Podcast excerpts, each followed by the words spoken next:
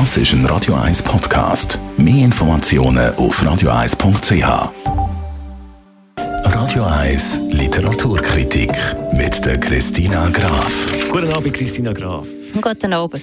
Das Buch, das du mitgebracht hast, heisst Rimini. Ich nehme jetzt an, es geht nicht um den Ort in Italien. Um was geht es in diesem Buch? Es ist keine Ferienerzählung oder Ferienbuch, sondern es geht um einen ganz normalen, verrückten, kaputten Familienalltag. Und zwar erzählt aus der Perspektive von vier Protagonisten aus der gleichen Familie. Zum Lesen, ist es mehr auf der lustigen Seite oder äh, eher sehr eine ernste Angelegenheit? Es ist eine bitterböse Familiengeschichte. Es ist witzig, lustig und unterhaltsam, weil sie ist eigentlich äh, auch Regisseurin und hat mit dem Beruf verschiedene Preise gewonnen. Und das merkt man bei ihrer feinen Beobachtung und bei ihren Dialogen, die sie in ihrem Roman einfließen lässt. Und das macht extrem Spaß zum Lesen. Aber es hat auch einen bösen Aspekt drin. Es geht um den Hans, der ist Anwalt, reich, erfolgreich, hat eine Familie, hat ein schönes Haus, hat eigentlich alles, was er sich wünschen könnte, aber ist trotzdem nicht ganz so glücklich.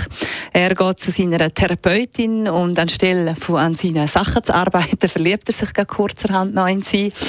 Und seine Schwester, die heißt Mascha, ist 39, hat der Kinderwunsch im Nacken und ausgerechnet jetzt fängt sie ihren Partner an nerven.